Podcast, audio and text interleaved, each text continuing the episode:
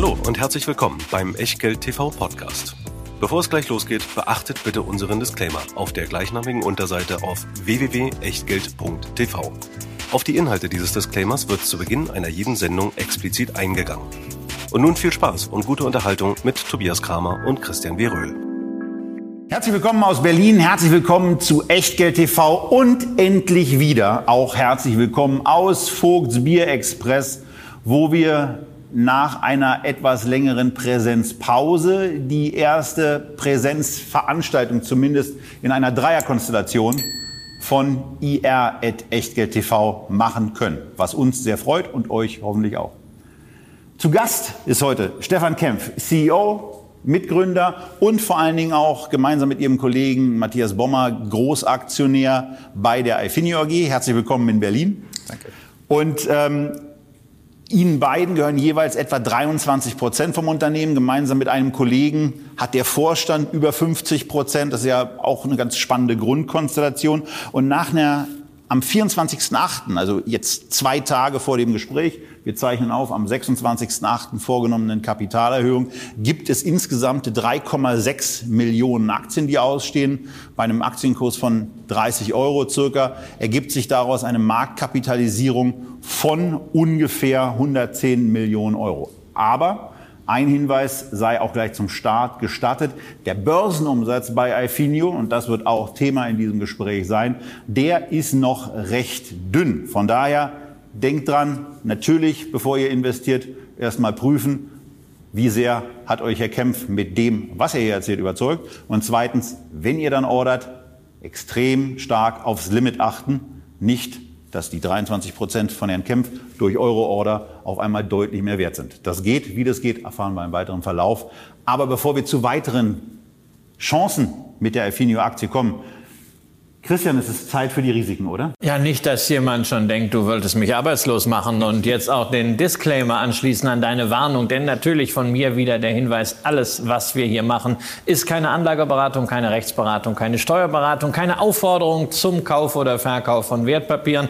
Wir geben euch hier gemeinsam mit Stefan Kempf Informationen und Meinungen zu einem Unternehmen und was ihr daraus macht oder eben nicht, das ist ganz allein euer Ding und damit auch euer Risiko. Weder unser Gast noch wir können eine Haftung dafür übernehmen, genauso wenig wie eine Gewähr für Richtigkeit und Vollständigkeit der Unterlagen zu dieser Sendung, die ihr natürlich wie immer in der Echtgeld TV Lounge findet.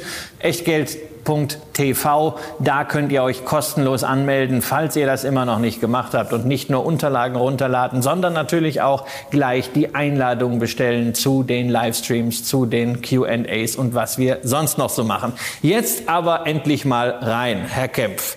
iFinio AG. Ich bin ja eher so ein bisschen einfacher gestrickt, investiere normalerweise in Unternehmen, die jeder kennt. Apple, Louis Vuitton, Microsoft, muss ich nichts erzählen. Das habe ich erstmal gelesen. iFinio, ne? AI, das ist so ein bisschen so wie Artificial Intelligence, künstliche Intelligenz. Fin ist klar, Fintech und Yo, ne? hört sich so ein bisschen cool an, äh, start-upig. Erklären Sie uns doch mal so, dass es auch meine Mutter und Tobias Vater relativ kurzfristig versteht, was wir heute hier machen. Was tut iFinio? Ifinio. Was ist das Geschäft?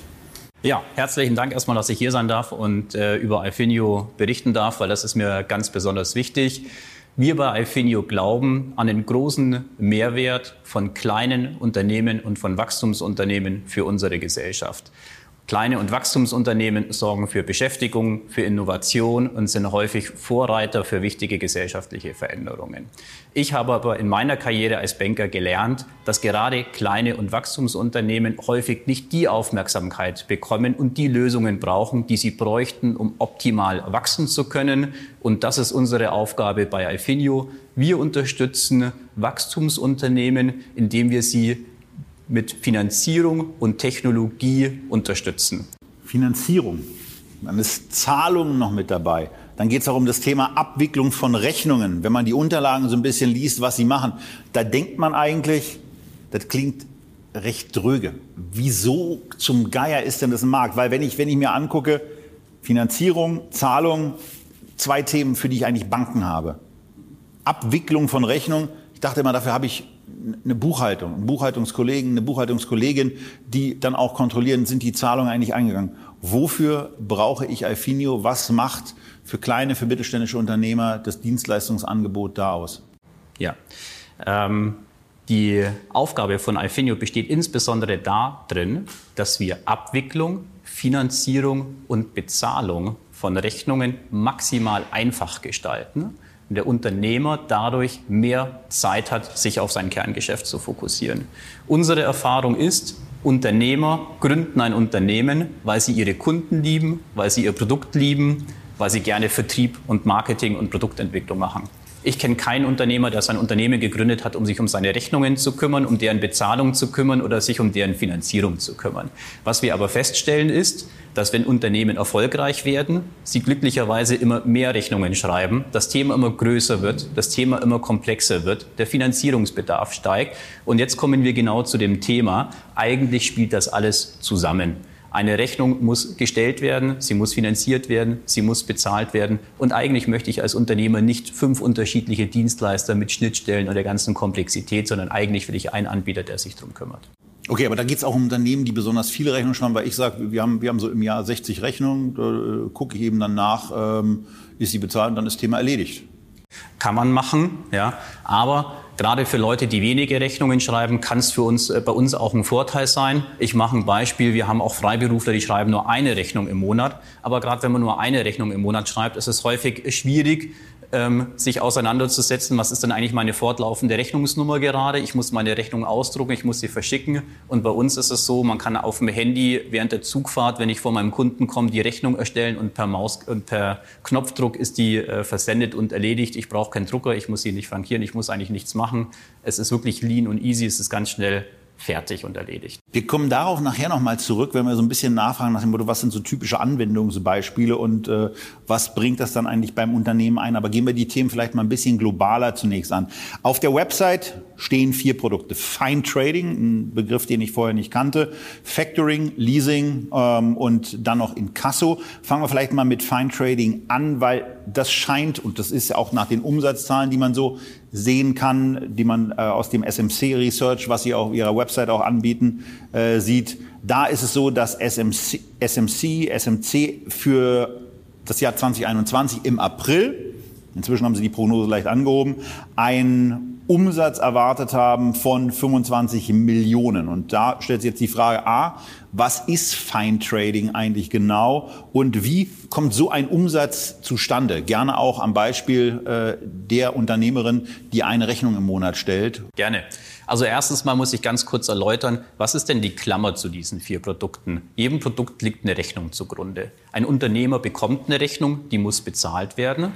Das ist entweder was fürs Anlagevermögen, dann nutzt er einen Leasingvertrag, oder aber er muss Ware einkaufen, dann benutzt er Fine Trading. Oder aber der Unternehmer stellt eine Rechnung, dann kann er sie sich übers Factoring vorfinanzieren lassen oder wenn sie nicht bezahlt wird, kann er Inkasso nutzen. Alle vier Produkte drehen sich rund um das Thema Abwicklung, Abrechnung, Bezahlung von Rechnungen. Das ist erstmal die wichtige strategische Klammer. Was ist jetzt Fine Trading? Ähm, Fine Trading ist relativ einfach. Wir helfen Unternehmen dabei, ihren Wareneinkauf finanzieren zu lassen. Was wir feststellen ist, dass Unternehmer immer länger Ware finanzieren müssen, weil sie Ware zum Beispiel aus Asien einkaufen und bis die Ware aus Asien in Deutschland ist, im Lager ist, an den Kunden versendet ist und er das Geld vom Kunden bekommt, vergeht sehr viel Zeit. Das hindert Unternehmen häufig daran, ihr volles Wachstumspotenzial auszuschöpfen, weil sie immer wieder warten müssen, bis die Ware verkauft ist, bis sie neue Ware einkaufen können und dann müssen sie warten, bis die Ware zum Beispiel aus Asien da ist. Wir sind hier eine Art Katalysator.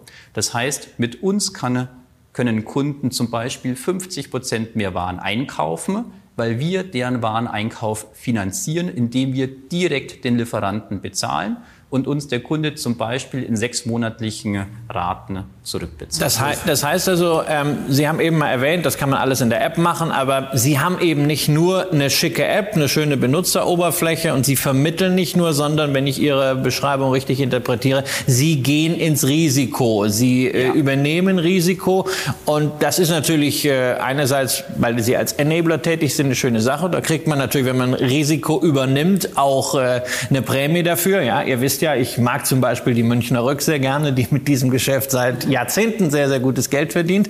Ähm, aber es geht natürlich dann auch darum, wie managen Sie dieses Risiko? Wie schätzen Sie das ein? Sie kaufen jetzt irgend für, wir helfen irgendjemandem beim Wareneinkauf. Da müssen Sie gleich zwei Sachen einschätzen. Nämlich einerseits, naja, also was der da einkauft, macht das irgendwie Sinn oder ist das irgendwie so, so asiatischer Tüntelkram, den der in einem halben Jahr gar nicht mehr verkaufen kann? Man sieht das ja bei Covid-Tests zum Beispiel, wie die Preise darunter gegangen sind. Ja, das ist ein Risiko. Und das andere ist natürlich, ähm, wie schätzen Sie die Solvenz des Händlers ein? Haben Sie da irgendwelche speziellen Mechanismen, Algorithmen? Ist das mit dem AI oder verlassen Sie sich da auf diese klassischen Banksysteme? Ja, also wenn ich kurz noch vorne wegstellen darf, wieso machen wir das selber? Weil ich finde es ganz wichtig, wir wollen ja schnell sein bei unseren Kunden. Und wenn ich nur Vermittler wäre, hätte ich die Geschwindigkeit nicht unter Kontrolle.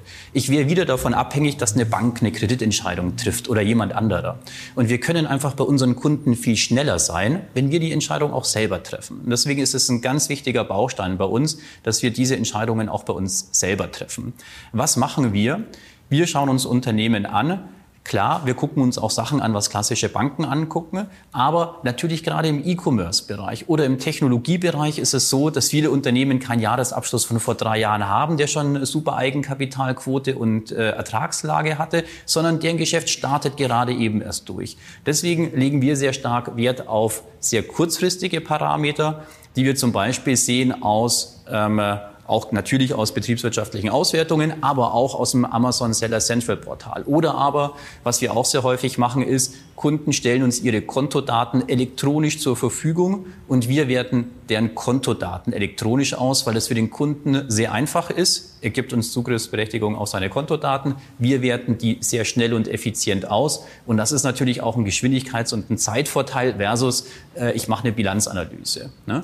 Und äh, dadurch haben wir uns äh, eine sehr große Kompetenz angeeignet, weil wir auch sehr viele Daten aus unseren spezifischen Kundensegmenten haben ähm, im Rahmen der Kreditentscheidung.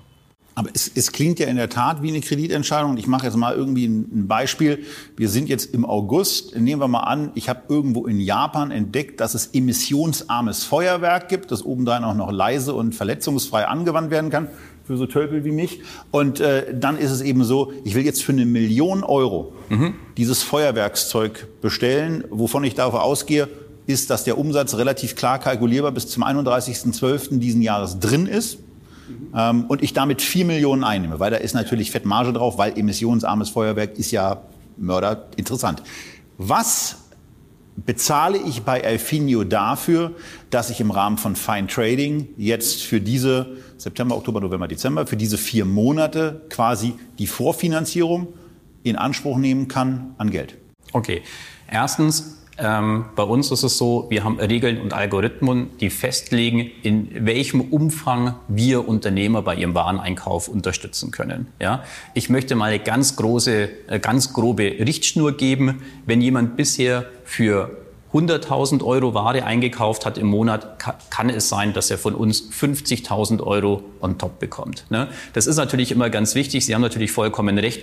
Würden Sie jetzt für eine Million Feuerwerkskörper einkaufen wollen, Sie haben das noch nie gemacht, wäre das Risiko für uns exorbitant groß, weil dann wäre eigentlich wir der Unternehmer, weil wir das volle Risiko hätten. Und wir sind nicht der Unternehmer, sondern wir unterstützen Unternehmen. Und deswegen ist es so, wir sind wie eine Art Katalysator. Wir machen eine Top-up-Finanzierung. Das heißt, der Unternehmer hat ein bisschen Geld selbst, Friends and Family, hat was gespart, ja. Und wir legen noch was oben drauf, aber damit kann er häufig 20, 50, 100 Prozent mehr Wachstum erreichen innerhalb von einem Jahr. Ne? Und ähm, zu der Frage, was kostet das? Also ein, ein klassisches Thema bei uns ist, jemand kauft für 10.000 Euro Ware ein, zahlt die über sechs monatliche Raten zurück, also hat eine Finanzierung über sechs Monate und er zahlt bei uns einen Warenaufschlag von fünf Prozent. Er zahlt also 10.500 Euro zurück. 5 Prozent, die ich aber für dieses halbe Jahr, wo, die, wo das Kapital ja quasi nur gemittelt dann für diese drei genau. Monate dann quasi zur Verfügung steht. Die für drei Monate zahle ich 5 Prozent.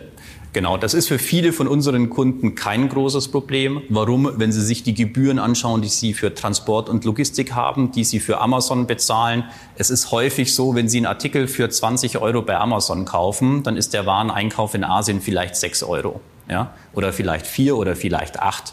Wenn Sie auf sechs Euro fünf Prozent on top zahlen, 30 Cent, ist das für ihren Gesamtverkaufspreis vollkommen irrelevant. Es ist viel wichtiger, dass sie lieferfähig sind. Es ist viel wichtiger, dass sie keine enttäuschten Kunden haben. Es ist viel wichtiger, dass sie den Umsatz nicht liegen lassen. Ne? Das Aber heißt, man entdeckt eben schon, was da auch für eine Marge drin ist. Weil wenn ich das dann eben hochrechne und sage, 5% kriege ich für im Mittel äh, drei Monate zur Verfügung stehendes Kapital, dann ist das ja schon ganz ordentlich. Das ist richtig, aber wir müssen natürlich hier auch realistisch sein. Ähm, der E-Commerce-Unternehmer der zur Sparkasse geht und versucht, einen Kredit zu bekommen, dem, dem wünsche ich A, viel Glück und zweitens viel Geduld. Ja, und Time to Market ist was, was für viele unserer Unternehmer natürlich auch ein ganz wichtiges Thema ist. Ja, und wir müssen auch einfach mal ehrlich sein ich kann nicht eine 1% per Anno-Finanzierung anbieten, wenn ich bei jemandem 5000 Euro für 30 Tage mache, weil man kann von 5 Euro keinen Kreditprozess und keine Abwicklung und nichts bezahlen. Ja? Und das ist, glaube ich, auch ein Problem, was es bei uns im Bankingmarkt gibt. Die Banken verdienen auch im Gewerbefirmenkundensegment so wenig Geld, dass sie dort auch gar keine Lust haben, was zu tun und auch so wenig ähm, Profit haben, dass sie keine Investments in Technologie vornehmen. Ja? Und dann ist es natürlich so, dass unsere Unternehmer leider dort überhaupt keine Unterstützung mehr erfahren und wir aber unsere Unternehmer die wir begleiten, schnell und unkompliziert helfen wollen. Das ist dann so ein bisschen spiegelbildlich zu dem, was wir vor Jahren schon bei Verbraucherkrediten gesehen haben, dass das die äh, etablierten Einheiten auch nicht so hingekriegt haben, damit Geld zu verdienen. Es brauchte erst neue Einheiten, die dann auch manchmal sogar aus dem Banking kamen. Äh, Sie haben jetzt quasi die Lösung äh, von außen. Jetzt haben wir über Fine Trading geschrieben. Sie haben aber noch ein paar andere äh, Geschäftsbereiche, ähm, Leasing und Factoring. Ja. Ähm, wenn Sie uns die kurz erklären dürfen, ich vermute mal, vom Risikoprofil her sind die ähnlich? Äh, ich würde es äh, so sehen, dass Factoring meistens ein bisschen weniger Risikoprofil ist, für die äh, geringeres Risiko hat für die äh, Alfinio. Ähm, ich glaube, Leasing kennen die meisten Leute aus der PKW-Leasing-Geschichte. Ich bin total ehrlich, Leasing ist ein MeToo-Produkt. Wir haben da keinen echten USP, sondern wer bei uns bereits Kunde ist, der kann einfach einfach noch einen Leasingvertrag bei uns abschließen. Wir machen häufig bei Startups zum Beispiel, die brauchen 30 Laptops die sind jetzt groß geworden, machen eine eigene Logistikhalle und brauchen da ein bisschen Equipment. Das sind Sachen, die wir häufig im Leasing finanzieren. Machen, ganz kurz, machen Sie das selber ja. oder machen Sie es als White Label irgendwo äh, eingekauft? Also das machen Sie komplett. Wir bleiben unserem Motto treu. Der Kunde ist unser Kunde und wir vermitteln nicht weiter. Und das ist, finde ich, ein ganz wichtiges Thema. Wir sind kein Weiterleiter von Daten. Wir sammeln auch keine Daten, um die Dritten zu verkaufen, dass er dann irgendwie ein Angebot vom Baumarkt bekommt, sondern der Kunde ist bei uns Kunde und er kann darauf setzen, dass er von uns auch die Lösung bekommt. Ja? Ähm, also Leasing haben wir, glaube ich, hinreichend erläutert. Was ist Factoring? Factoring ist eigentlich nichts anderes wie Zahlungsziel null Tage. Ja? Das heißt, jeder Kunde, also jeder, der einem Kunden eine Rechnung schreibt, muss damit rechnen, dass die Rechnung erst nach 20, 30 oder 40 Tagen bezahlt wird. Die Kunden haben aber häufig das Thema, die Mitarbeiter, die sie für die Leistung eingesetzt haben, die wollen halt ihr Gehalt am Monatsende. Das ist ganz erstaunlich. Ne? Das passiert regelmäßig. Richtig. So, der Warenlieferant, der sagt, oh, bei deiner Bonität hätte ich das Geld eigentlich gern sofort oder bei Lieferung. Und dadurch entstehen Gaps, Working Capital Finanzierungsbedarf nennt man das. Ne? Das heißt, das ist das Gap zwischen, ich muss einkaufen, bezahlen, Personal bezahlen, versus ich bekomme mein Geld von meinen Kunden aber erst später. Und was wir hier machen, ist, wir ziehen das Zahlungsziel von 30 Tagen auf 0 Tage oder einen Tag vor. Das heißt, unsere Kunden können bei uns im Portal ihre Rechnung hochladen. Wir machen dann alles andere. Das heißt, wir können alles übernehmen von dem Versenden, per E-Mail versenden. Äh, wir können die Mahnung rausschicken. Wir bieten auch Ausfallschutz auf den Rechnungsbetrag an, wenn wir den Rechnungsempfänger geprüft und freigegeben haben. Das ist ein ganz wichtiges Thema. Ne? Keiner möchte am Ende viel Arbeit geleistet haben, seinen Lieferanten bezahlen müssen, bekommt kein Geld. Und dadurch ist es Schöne für den Unternehmer, er stellt seine Rechnung, bekommt sein Geld und das Thema ist für ihn erledigt. Und auch ganz wichtig, der Unternehmer spricht mit seinem Kunden nur über die positiven Themen, nämlich über den nächsten Auftrag und muss nicht mit ihm sprechen, warum wurde die Rechnung nicht bezahlt? Oder wann bezahlst du die Rechnung? Ich brauche das Geld. Ja? Und deswegen ist das eine ganz wichtige Unterstützung, die wir den Unternehmen im Wachstumsprozess geben, weil die sofort mit dem Geld aus ihrer Leistungserbringung wieder arbeiten können und es wieder neu einsetzen. Aber so man kriegt, kriegt doch dann schon irgendwann mit, also gerade wenn so ein Kunde dann von einem selber möglicherweise auch mal ins Inkasso abgeht, ähm, dann kriegt man das ja schon an irgendeiner Stelle auch mal gesagt und ähm, weiß dann möglicherweise für das nächste Gespräch auch, ah, ja. da muss ich vorsichtig sein, weil möglicherweise reagiert ja. Finio bei der zweiten Rechnung an den Kunden auch gar nicht so begeistert wie beim ersten Mal. Ähm, das ist natürlich richtig. Wir können natürlich keine Rechnungsvorfin äh, Rechnungen vorfinanzieren von äh, äh, Rechnungsempfängern, die notorisch nicht bezahlen, extrem spät bezahlen, äh, wie auch immer. Das ist aber eine ganz wichtige Funktion, die wir übernehmen, weil wir unseren Kunden mitteilen können, Achtung, der Auftraggeber sollte nicht ein bevorzugter Kunde sein, ne? weil Leistungserbringung sollte auch mal dazu führen, dass jemand bezahlt. Und weil wir eben natürlich gute Informationslage haben, fragen bei uns Kunden auch schon mal, bevor sie einen Auftrag annehmen, ähm, würdet ihr die Rechnung ankaufen mit Ausfallschutz oder nicht und verhindern auch Aufträge anzunehmen, die am Ende äh, zu Enttäuschung führen. Jetzt haben wir die, jetzt haben wir die Themen gesprochen. Was, was uns noch interessieren würde, ist so, was sind in so einem Bereich so, so Leuchtturmprojekte, Leuchtturmkunden, über die Sie auch äh, reden dürfen? Äh, Little Lunch ist, glaube ich, etwas, was auf der Website steht. Ähm, aber vielleicht haben Sie ein anderes Beispiel, was Ihnen besonders Spaß macht zu erzählen, damit man auch dieses, dieses äh, Leistungsangebot vielleicht nochmal in, einer anderen, in einem anderen Praxisbeispiel vermittelt bekommt. Nein, ich glaube, das ist ein äh, super Beispiel. Wir haben ja quasi, äh, grundsätzlich halten wir unsere Kunden natürlich anonym und diskret. Äh, mit einigen Kunden haben wir vereinbart, dass wir die nennen dürfen und auch nur dann nennen wir die Kunden. Die stehen dann auch bei uns auf der Website. Das sind Kunden zum Beispiel ähm, ist das äh, Little Lunch oder wir haben auch andere prominente Unternehmen aus dem äh, Food-Bereich. Ähm, was machen wir bei denen häufig? Wir unterstützen die zum Beispiel beim Wareneinkauf. Viele von den Unternehmen kaufen ihr Foodprodukt natürlich bei einem Abfüller ein, der sich auf Lebensmittelproduktion spezialisiert hat. Der möchte sofort bezahlt werden. Gleichzeitig ist es so, dass der Abverkauf der Ware meistens an den Lebensmitteleinzelhandel erfolgt. Rewe, Edeka, Rossmann, DM und Co. Die zahlen häufig erst nach 30, 60 Tagen. Und was wir machen, ist, wir schließen das Gap. Und wir haben eben Kunden, die brauchen äh, eher Unterstützung auf der Einkaufsfinanzierungsseite. Manche haben eher das Thema mit den Zahlungszielen, bei manchen machen wir beides. Und dann haben wir auch ganz vielen Kunden, denen ist es wichtig, dass sie einfach jemand bei dem Prozess unterstützt. Die laden bei uns die Rechnung hoch, fertig. Ja? Also da ist ganz viel das Thema Business Outsourcing, Digitalisierung von dem Rechnungs- und Abrechnungsprozess. Das ist für viele Leute ein wichtiger Aspekt neben der Finanzierungsfunktion. Jetzt haben wir ja äh, Zuschauer, die äh, nicht nur sich für Aktien interessieren, sondern wir haben natürlich auch viele, die nebenbei irgendwie ein Business aufbauen. Äh, Reselling äh, ist, ist äh, sehr beliebt, gerade hier im äh, Medium YouTube. Ähm, vielleicht unabhängig mal von der Aktie, was ist so die Einstiegsgröße, wo Sie sagen, das ist eigentlich ein Geschäft, was interessant ist äh, vom, vom Kunden? Was muss der Kunde als Umsatz mitbringen? Was muss er schon haben? Beziehungsweise wo sind so die Zielgrößen, wo Ihre Dienstleistungen sich lohnen? Als ich selber Banker war, habe ich in der Regel nur Unternehmen finanziert, die mindestens 100 Millionen Umsatz gemacht haben. Und ich habe festgestellt, Unternehmen mit 100 Millionen Umsatz zu finanzieren, ist keine Kunst. Es ist eine Kunst, Unternehmen zu finanzieren, die nur 10.000 Euro Umsatz machen, 50.000 Euro Umsatz machen oder 100.000 Euro Umsatz machen. Und genau aus der Erfahrung heraus möchten wir keine Unternehmen ausschließen. Ich sage immer etwas provokativ, Unsere, unser Einstieg beginnt bei einem Euro. Das wird keiner machen. Aber ich möchte nicht kategorisch Unternehmer ausschließen, nur weil sie eine bestimmte Schwelle noch nicht erreicht haben. Und deswegen haben wir Unternehmer, die zum Beispiel nebenberuflich äh, äh, Pkw-Fahrten für äh, Autovermieter machen und im Monat nur 300 Euro abrechnen. Ja? Oder wir haben auch Leute, die nur nebenberuflich als Hobby ähm, Waren auf Amazon verkaufen und nur für 4000 Euro Ware in Asien einkaufen. Die möchten wir genauso unterstützen. Ich möchte keinen Unternehmer per se ausschließen, weil er zu klein ist. Also und wenn Sie natürlich jetzt dann das so weit runtersetzen, ist natürlich auch klar, wie diese Zahl von vier Millionen potenziellen Kunden äh, zustande kommt, die Sie äh, in Ihrer Investor Relations Präsentation, glaube ich, nur auf Deutschland bezogen äh, jetzt erwähnt haben. Sie sind ja auch nur äh, in, in Deutschland äh, aktiv äh, momentan, aber dieser Markt ist ja dann auch entsprechend groß.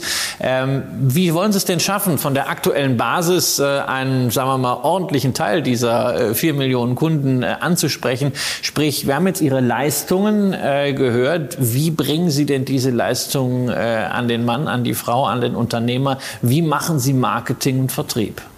Ja. Ähm Marketing und Vertrieb ist bei uns ein Thema. Auf der einen Seite machen wir, wir waren einer der Pioniere schon im Online-Marketing für unsere Produkte. Das machen wir äh, seit vielen Jahren. Das heißt klassisch Kampagnen, Social Media, Content-Produktion. Das ist ein ganz wichtiger Bestandteil. Zweites Thema ist, äh, wir haben Partnerschaften, das heißt, wir haben Vertriebskooperationen oder Partnerschaften. Wir haben zum Beispiel jetzt eine API-Partnerschaft mit, äh, mit der Plattform Hello Freelance, Hello Freelancer von Xing ähm, starten können. Und das dritte Thema, was für uns ein ganz wichtiges Thema auch ist, ist Kunden empfehlen Kunden. Viele Kunden bei uns sind zufrieden und glücklich, empfehlen uns anderen Unternehmen und das ist wirklich ein ganz wichtiger Bestandteil bei uns auch.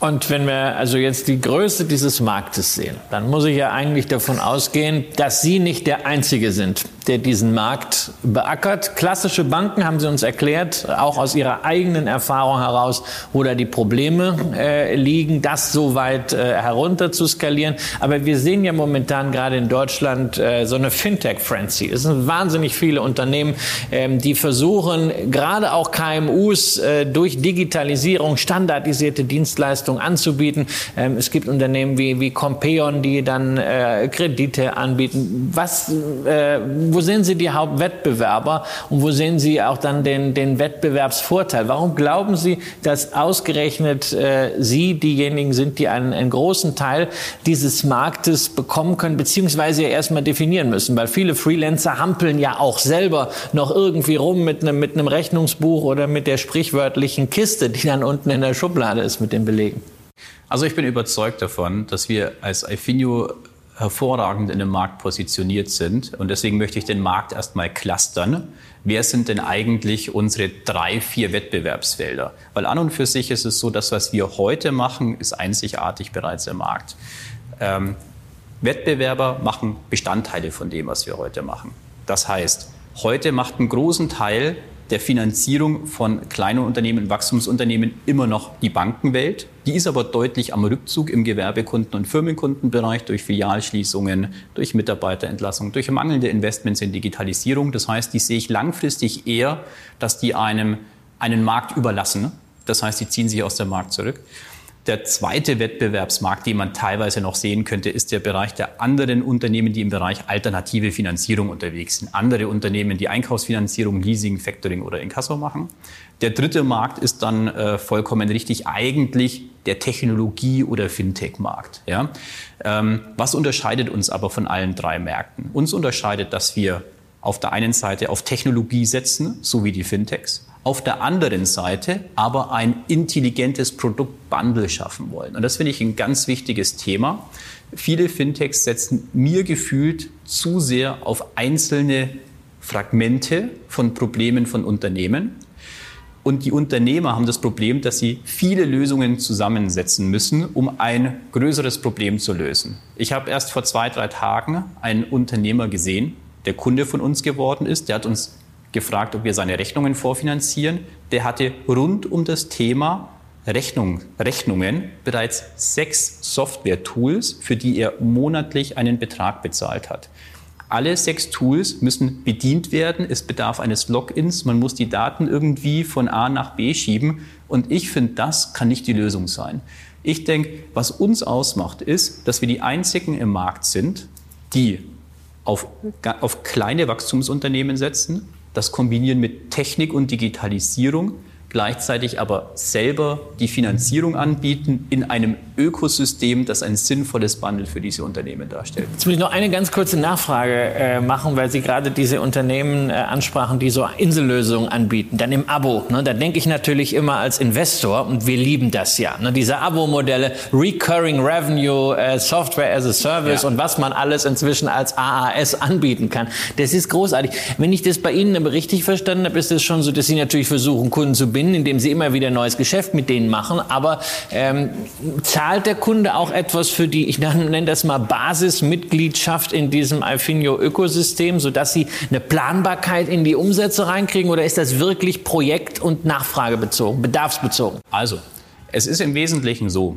wir kommen ehrlicherweise aus dem Jahr 2012 mit Finanzierungsprodukten in den Markt. 2012, als wir schon unsere Vision im Kopf hatten, hatte in Deutschland, glaube ich, noch niemand das Wort Fintech gekannt und Recurring Revenues kannte auch noch niemand im Markt. Könnte sein. Deswegen bin ich total ehrlich. Die meisten unserer Produkte heute sind unsere Finanzierungsprodukte, bei denen eher, das eher einem Pay-per-Use-Modell entspricht.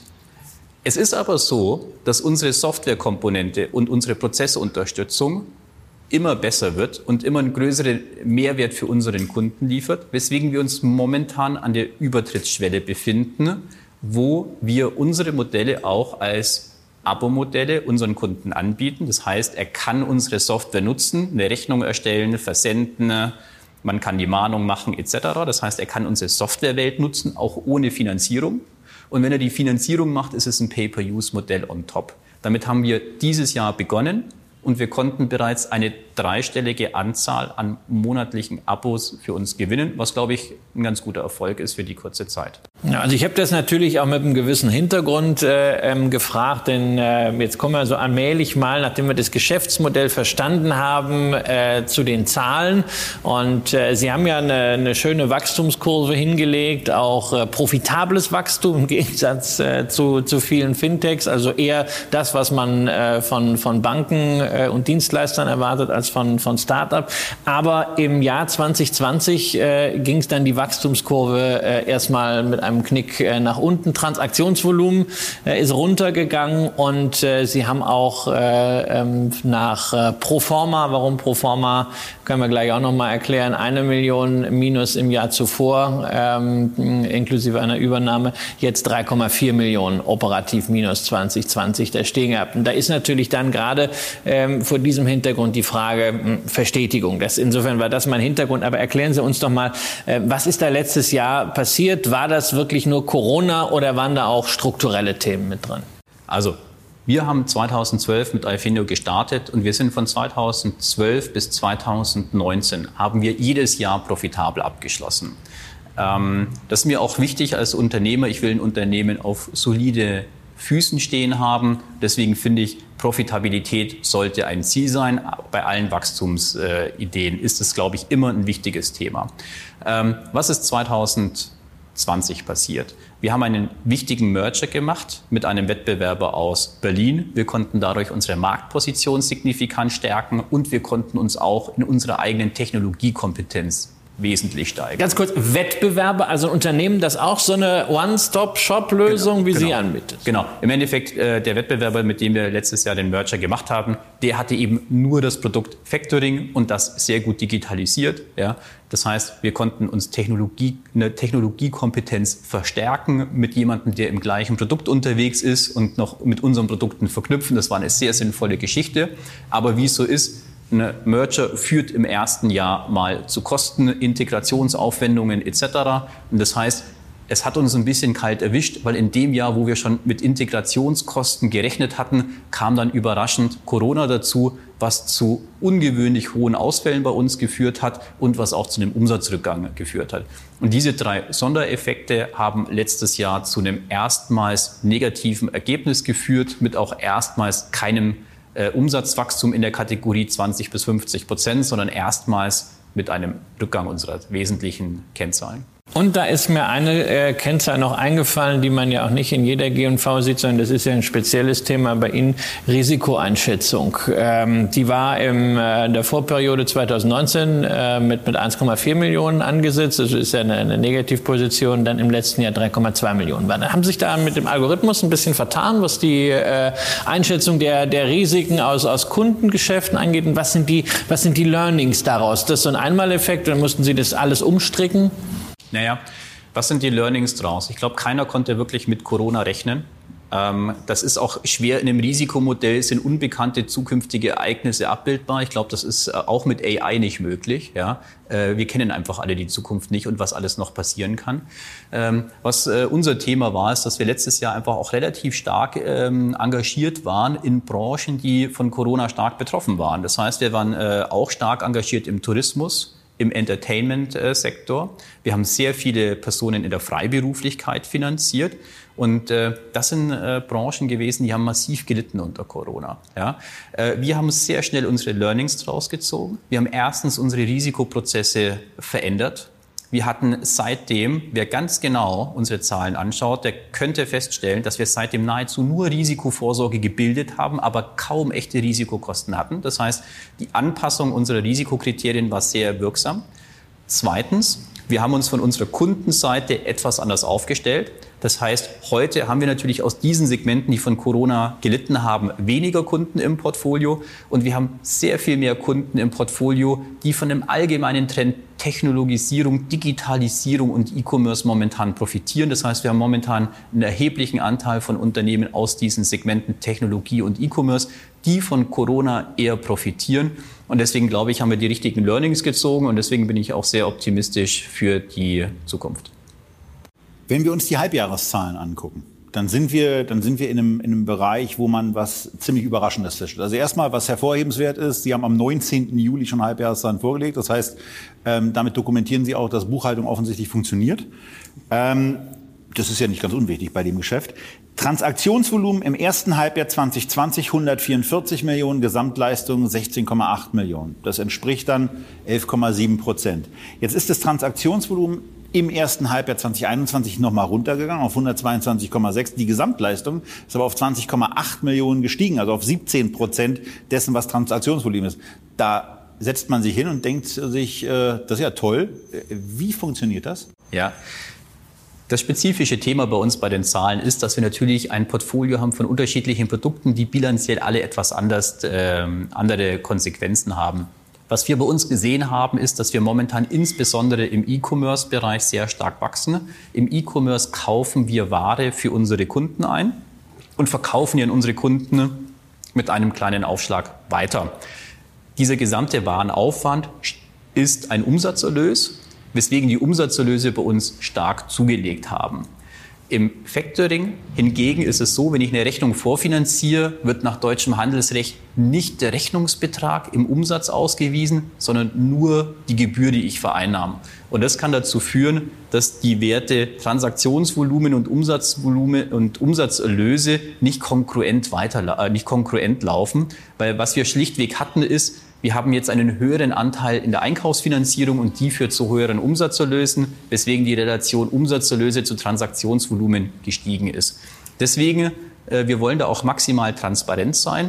In unseren Umsatzerlösen stecken natürlich auch viele Warenaufwendungen drin, die wir für unsere Kunden tätigen. Ja? Und wenn ich eine Ware für meinen Kunden einkaufe und sie ihm verkaufe, kann ich davon weder meine Miete bezahlen, noch meine Technik bezahlen, noch Marketing bezahlen oder irgendwas anderes. Deswegen weisen wir, und das finde ich ist eine wichtige Zahl, die sogenannten Adjusted Revenues aus. Bei den Adjusted Revenues korrigieren wir unsere Umsatzerlöse um sämtliche Warenaufwendungen, Abschreibungen auf Leasingvermögen etc., was alles unsere Kunden betrifft.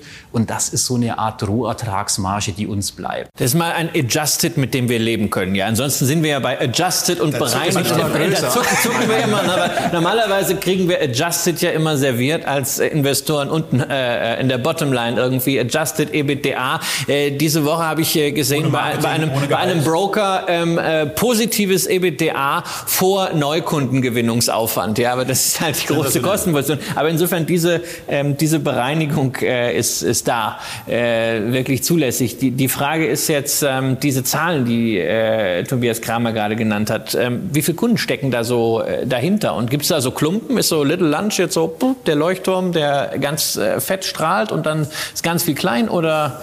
Also ähm, wir kommunizieren eigentlich die Anzahl unserer Kunden nicht aktiv. Wir haben aber, das kann ich sagen, ungefähr 1100 Kunden, ich glaube im letzten Halbjahr, die bei uns mindestens eine Finanzierung bekommen haben. Ja? Ähm, haben wir da Klumpen? Naja, also die meisten. Also die sogenannten Active Clients, wie man. Active äh, Clients, genau. Active das sind ausschließlich Active Clients. Okay. Ähm, das sind ausschließlich Active Clients. Ähm, haben wir Klumpen? Naja, also in der Regel finanzieren wir 10, 20, 30, 40, 50.000 Euro. Das ist das, was äh, 90 Prozent nach Stückzahlen ausmacht. Ähm, offen gesagt, ja, wir haben auch Kunden, da machen wir mal 500.000 oder eine Million. Aber das sind dann auch meistens Cases, wo wir relativ gute Sicherheiten haben. Wir haben die Forderungen, die sind von der Warenkreditversicherung besichert oder wie auch immer. Das ist manchmal auch so ein bisschen Winners Curse. Wir haben ganz exzellente deutsche Startups von der Gründung begleitet, bis sie machen jetzt einen signifikant zweistelligen Millionenumsatz. Ja? Und das ist so der Punkt, das sage ich dann zu dem Unternehmer auch ungern, weil du jetzt mehr wie 20.000 Euro brauchst, finanziere ich dich nicht mehr, sondern das sind Kunden, die wir wirklich in ihrem Aufstieg vom, vom ersten Tag teilweise an begleitet haben und die kennen wir seit langer Zeit und die benötigen dann eine Million oder zwei und dann wollen wir die auch weiter unterstützen. Sie haben ja in, den, in, den, in der Präsentation die 4 Millionen Kundenpotenzial, die Christian schon angesprochen hat. Da stand auch eine 8 Milliarden Euro Umsatzgröße äh, dann daneben. Das sind dann so 2000 Euro pro Kunde. Wenn man jetzt mal reinguckt, Gesamtleistung knapp 21 Millionen, 1100 ähm, aktive Kunden, äh, dann klingt das ja so, als ob der aktive Kunde bei Ihnen im Moment sogar 20.000 Euro Gesamtleistung im Durchschnitt macht. Das wäre ein viel größeres Marktvolumen. Jetzt komme ich zu unseren Adjusted Revenues und ich würde hier ehrlicherweise nur die nehmen. Da haben wir im ersten Halbjahr ungefähr vier gemacht. Vier Millionen. Vier Millionen durch 1000 ist grob 4000 Euro pro Kunde. Und wenn Sie vier Millionen mal 2000 rechnen, dann kommen Sie auf acht Milliarden. Das heißt, im Endeffekt ist es so, unsere Marktpotenzialsannahme geht sogar davon aus, dass man pro Kunde deutlich weniger verdient, wie wir heute bereits verdienen. Wir gehen aber eigentlich davon aus, dass wir in Zukunft unsere Ertragskraft bei Kunden sogar noch ausbauen können, weil wir eben für Software und andere Dienstleistungen noch zusätzliche Potenziale sehen. Ja? Im Endeffekt, wie kommen die 2000 Euro, die wir für den Gesamtmarkt sehen, heute zustande? Ähm, das ist im Endeffekt ein Package, was ein Kunde heute für zum Beispiel äh, seine Bank ausgibt, was er für Software-Applikationen ausgibt und was er für Finanzierungen ausgibt. Und das ist dann unsere Schätzung, diese 2000 Euro pro Kunde. Und bei vier Millionen Kunden sieht man erstmal, was das eigentlich für ein gigantischer Markt ist. Und wir sprechen hier bisher natürlich auch nur ausschließlich über den deutschen Markt und nicht über Europa oder über andere Dimensionen. Jetzt sind wir bei 40 Minuten etwa angekommen. Jetzt haben wir, jetzt haben wir äh, das Geschäftsmodell ähm, bisschen eingehender erklärt. Wir haben uns Zahlen aus dem Gesamtjahr und auch fürs Halbjahr angeguckt.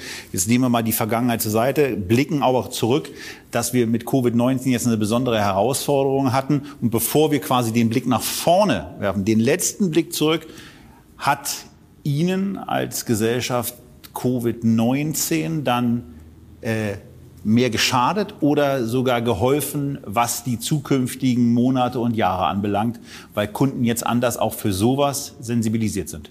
Ich glaube, niemand hat sich über Covid-19 gefreut. Und ich glaube, niemand möchte auch sagen, dass er Profiteur von Covid-19 ist. Oh. Im Endeffekt ist es, glaube ich, so, wir sind alle letztes Jahr überrascht worden und wir mussten uns mit den Gegebenheiten letztes Jahr auseinandersetzen. Mhm. Ja. Ähm, was ich glaube, was wirklich wichtig ist, ich sage, ähm, wichtig ist nicht, wie man performt, wenn die Sonne scheint. Wichtig ist die Performance, wenn der Markt mal schwierig ist. Das ist nämlich der Moment, wo man am meisten Abstand zu seinen Wettbewerbern gewinnen kann. Ich sage immer das schöne Beispiel von Michael Schumacher hat sich immer gefreut, wenn es regnet, weil alle anderen Fahrer haben sich geärgert und er wusste, bei Regen ist der Abstand zu den anderen am größten. Ja? Und deswegen ist es so, ich bin überzeugt, dass Covid für alle letztes Jahr ein ernstes, schwerwiegendes Thema war. Ich bin aber auch überzeugt, dass Covid dazu führt, dass uns unser, unser Rückenwind eigentlich gestärkt worden ist, weil es gibt mehr Sensibilisierung für das Thema. Das Thema Digitalisierung hat noch deutlich mehr Aufmerksamkeit bei den Personen und bei den Unternehmern gewonnen. Und der Bankenmarkt wird lange Zeit durch das Thema Covid deutlich negativer belastet sein, wie wir das jetzt sehen. Das haben wir nämlich in der Krise 2008 auch so gesehen, dass die Banken vier oder fünf Jahre ihr Kreditvolumen bei kleinen und mittelständischen Unternehmen nicht ausgeweitet haben, während das BIP aber schon wieder deutlich angezogen hat. Dann ist jetzt mal genau die Frage, wie geht's denn jetzt äh, weiter? Sie haben ja gesagt, Sie haben jetzt Rückenwind. Wie soll denn dieser Rückenwind tragen? Das äh, natürlich äh, ähm, können Sie mir jetzt eine Prozentzahl äh, servieren, wie stark Sie wachsen wollen beim Umsatz, wie stark Sie beim Ertrag zulegen wollen. Das ist natürlich auch interessant. Noch mehr interessiert uns natürlich, wie wollen Sie den Rückenwind nutzen? Das ist ja ganz nett zu sagen, na ja, also noch mehr Social Media, hier eine Kampagne, dort eine Kampagne mehr. Aber gibt's irgendwo etwas, wo Sie sagen, Mensch, da ist ein, da ist noch nochmal ein Gamechanger. Da sehen wir eine Situation, zum Beispiel mit dem ganzen Angebot sind Sie doch eigentlich auch eine Art Outsourcing-Partner nach meinem Dafürhalten für, für Banken, die ja die Kunden noch haben. Die haben die Kundenbeziehungen. Äh, Sie können nur selber aus den Kunden kein Geld ziehen. Äh, dann wäre ja die Frage, ob man sich da nicht mit ihnen irgendwie äh, einigen kann, White-Label-Angebote schaffen oder wie auch immer. Aber wie, wollen, wie hoch soll das Wachstum sein? Was ist möglich? Aber vor allem, wie wollen Sie es realisieren?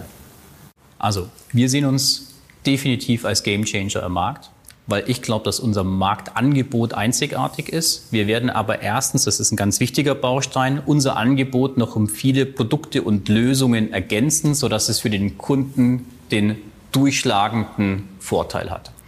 Ähm, das ist erstmal ein ganz wichtiges Thema, dass wir an unserer Technologie-Roadmap weiterarbeiten. Das kann durch Eigenentwicklungen sein, das kann aber auch durch Merger oder Zusammenschlüsse mit anderen Partnern erfolgen. Das ist ein ganz wichtiges Thema, dass wir unser Produktangebot komplettieren.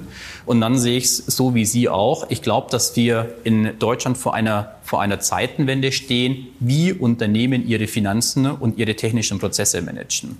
Und ich glaube, dass die äh, viele Banken darauf nicht vorbereitet sind. Und äh, das ist ein sehr berechtigter Punkt, was passieren könnte. Banken verdienen momentan im Gewerbekunden, Firmenkundensegment kaum Geld. Sie nehmen aber auch keine Investments oder keine signifikanten IT-Investments in die Hand, weil dieses Segment bei Banken immer stiefmütterlich behandelt worden ist. In diesem Segment haben Banken aber auch noch keinen relevanten Outsourcing-Partner. Das heißt, aus meiner Sicht wäre eine Zusammenarbeit hier naheliegend. Momentan sind viele Banken noch mit internen Themen beschäftigt aufgrund von Corona. Ich glaube, dass sich das bald ändern wird. Ähm, jetzt haben Sie gerade gesagt, also Sie wollen noch viele Produkte dazu machen. Ne? Also wenn ich jetzt gucke, also Sie haben Fine Trading, Sie haben Leasing, Sie haben Factoring, dann Inkasso oder wie Sie es halt, hört sich halt schöner an, Payment, ja halt irgendwie moderner. Jetzt noch mehr Produkte. Das hört sich einerseits gut an, aber ich habe natürlich immer dann so ein bisschen Angst, wenn Unternehmen äh, ähm, vielleicht zu viel macht. Das muss ja auch alles irgendwie äh, gemanagt werden. Das ist ja sowieso schon äh, recht kleinteiliges Geschäft. Besteht da nicht das Risiko, dass Sie sich dann irgendwann äh, in diesem Produktmix ver verzetteln? Nein. Unser Produktmix ist heute bereits signifikant fokussierter wie der von zum Beispiel Banken oder anderen Playern. Das heißt, woran wir arbeiten, ist immer an dem gleichen Prozess. Unsere Kunden wollen von ihrem Auftraggeber über ein Angebot zur Rechnung kommen ja, und dann zur Bezahlung. Und alles, was wir machen, wird sich in diesem Kontext abspielen und den Kunden ermöglichen, in unserer Welt alle Probleme zu lösen. Und dazu gehören zum Beispiel Sachen wie Informationen zu seinen Auftraggebern. Dazu gehört, äh, wie sieht eigentlich meine zukünftige Liquiditätslage aus über ein Planungstool. Und last but not least ein Thema, was auch ein, äh, ein wichtiges Thema für uns ist. Wir treten natürlich zunehmend das Thema Payment und äh, Bezahlungsdienste ein. Das heißt, ganz perspektivisch wollen wir unserem Kunden natürlich auch anbieten, dass er ein Alfinio-Konto und Karte hat und auch seine Finanzen direkt dann in dem Tool mit unserem Konto sofort abwickeln kann. Was mich hier interessiert, ich frage ja sehr, sehr gerne Wachstumszahlen dann ab. Das Schöne hier ist, dass, da stehen wir ja beide drauf, wenn Gesellschaften profitabel arbeiten. Das ist schon mal eine großartige Geschichte, ähm, weil man da weiß nach dem Motto, okay, im, im Zweifelsfall muss man, um eigenes Wachstum hinzukriegen, gar nicht externes Geld haben, sondern man kriegt es allein hin. 20 bis 50 Prozent ist äh, nun eine relativ ausgeprägte Bandbreite, was da so passieren kann. Ähm, was mich da interessiert, welchem Researcher von Ihnen, die Studien sind ja auf Ihrer Website abrufbar, sowohl von SMC Research als auch von Warburg. Und SMC geht beispielsweise davon aus, dass es bis 23 um 25 und 23 Prozent weitergeht und der Umsatz dann bei 64 Millionen Euro liegt. Warburg ist da deutlich optimistischer, sehen im nächsten Jahr 47 Prozent Wachstum und dann auch noch mal irgendwas im 35 Prozent Wachstumbereich und sehen 76 Millionen Euro. Die rechnen dann irgendwie weiter, kommen dann auf ein EBIT zwischen 6,8 und 8,8. Interessanterweise rechnet Warburg dann mit mehr Steuern. Das fand ich persönlich recht erstaunlich. Wenn man da teilweise etwas anderes. Das ist der Scholz-Faktor. Das ist der Scholz-Faktor vielleicht. Die kommen dann auf jeden Fall für 2023 beide so auf 4,4 Millionen Euro als, als Ergebnis, als Nachsteuerergebnis. Aber gehen wir mal auf das Umsatzniveau und gehen wir dann äh, auf die Möglichkeiten, die Sie als Unternehmer ja haben, um mehr EBIT-Marge rauszuziehen und ähm, dann vielleicht auch einen einheitlichen Steuersatz zu haben. Welches Wachstum äh, glauben Sie in den nächsten zwei, drei Jahren realisieren zu können? Und vielleicht ein bisschen engere Bandbreite als 20 bis 50 Prozent. Also, wir treten bei Alfinio an, um den Markt zu verändern. Den Markt verändern wir dann, wenn wir einen relevanten Marktanteil erreicht haben, weil das bedeutet, dass wir wirklich einem relevanten Marktanteil einen unglaublichen Mehrwert verschaffen haben. Und das ist mein Ziel. Mein Ziel ist es nicht, darüber zu diskutieren, ob ich 10, 20 oder 30 Prozent Wachstum bekomme, sondern eigentlich ist mein Ziel, einen relevanten Marktanteil von 4 Millionen Unternehmer zu schaffen.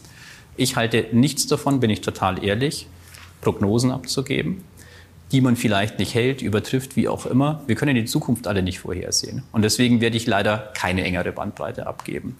Deswegen ist auch die Bandbreite unserer Researcher etwas breiter, weil wir das nicht tun.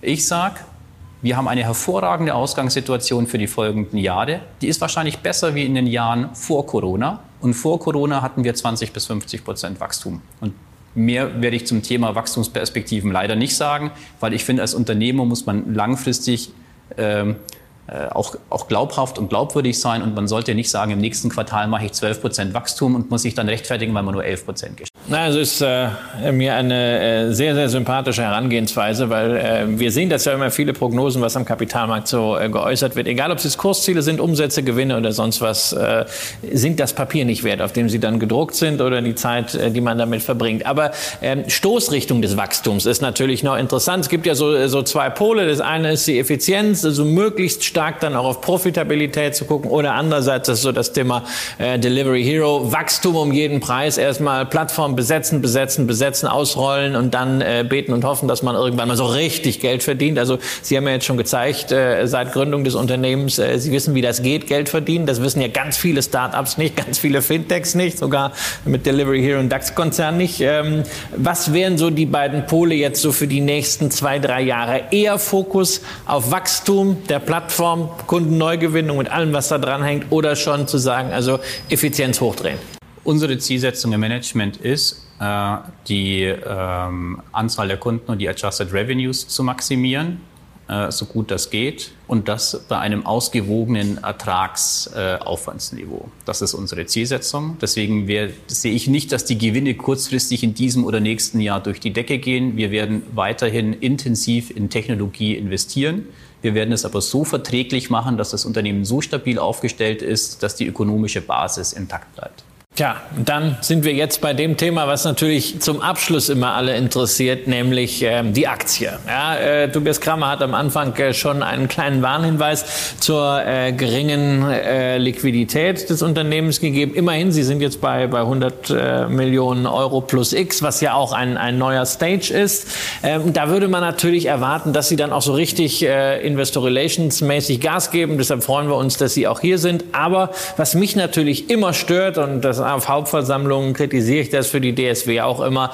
Ähm, ihre Investor Relations Präsentation bei einem deutschen Unternehmen, das in einem deutschen Marktsegment notiert ist, nämlich MXS, was überdies nur den deutschen Markt bedient, die ist auf Englisch. Warum sowas und äh, warum nicht mehr Informationen auf Deutsch?